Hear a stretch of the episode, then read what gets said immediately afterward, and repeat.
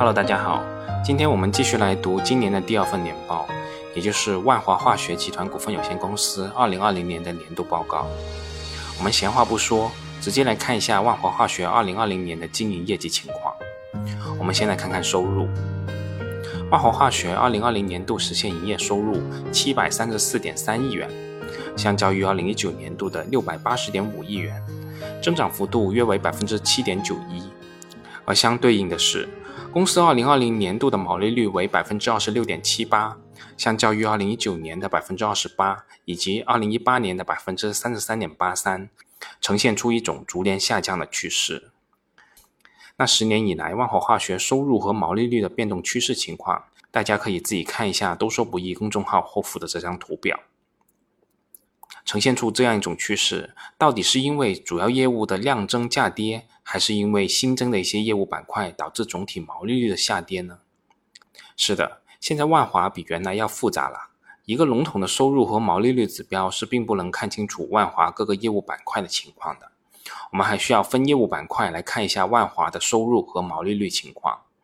我们先看看公司最主要的一块业务，也就是聚氨酯系列产品的收入情况。二零二零年度，万华聚氨酯系列产品实现销售收入三百四十四点一七亿元，相较于二零一九年的三百一十八点五八亿元，增长幅度为百分之八点零三。那回顾公司这项业务板块各年的销售收入情况。从二零一七年起，基本维持百分之十以下的自然增长，可见公司的这一块业务还是比较稳定的。起码在我们收入端，我们是看不到周期性的影子。而从毛利率的角度来看，万华的聚氨酯产品二零二零年度的毛利率为百分之四十三点五一，相较于二零一九年的百分之四十一点三四，回升了约两个百分点。但相较于二零一七年聚氨酯业务约百分之五十五点四一的毛利率，仍有约十个百分点的空间。可以这样说，万华化学的周期性在很大程度上体现为毛利率的周期性波动，而起码从目前的情况看，应该还远远算不上处于周期的顶峰吧。石油化工系列产品在二零二零年度实现收入二百三十点八五亿元，相较于二零一九年度的二百零一点零二亿元。增长幅度为百分之十四点八四，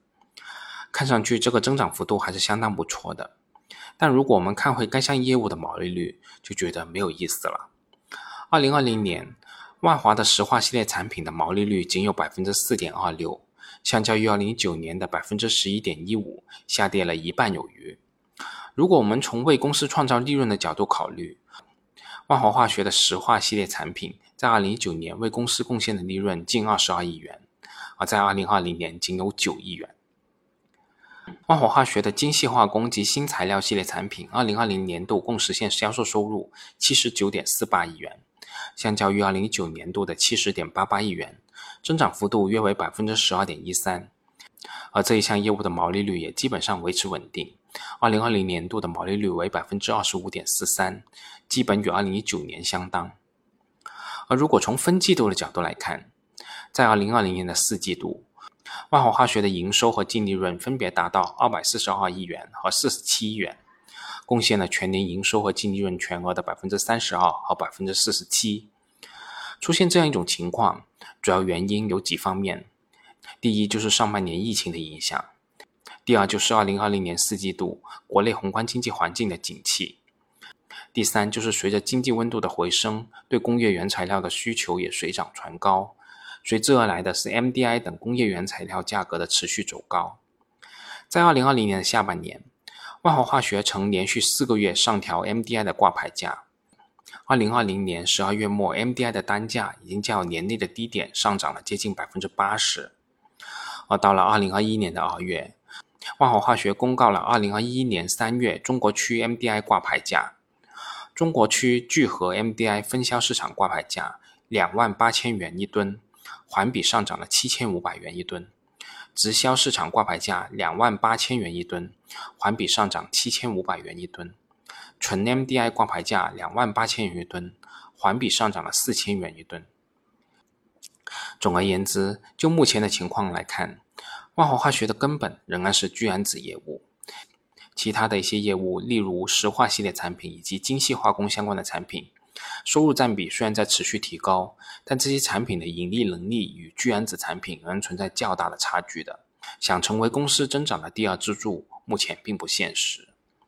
而公司的聚氨酯业务的增长，则与产能扩张、聚氨酯产品的价格周期、原材料的价格周期高度相关，这些都会最终影响到万华化学的盈利水平。所以，从我个人而言，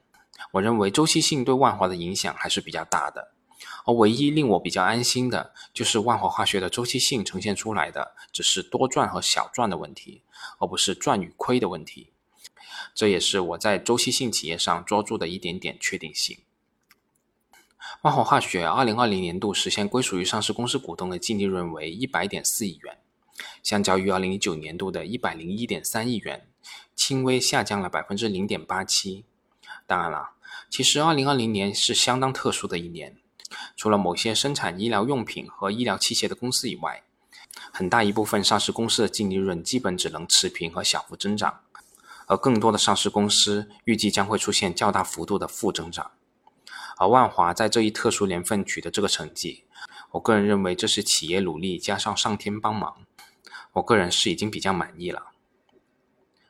如果我们把视线拉长，我们可以看到万华化学最近一个周期顶峰为二零一八年，当年公司实现规模净利润一百五十五点七亿元。而二零二零年公司的规模净利润还要低于二零一七年当年的一百一十一点三亿元。是的，在规模净利润这个指标上，万华化学又一次显示出公司的周期性。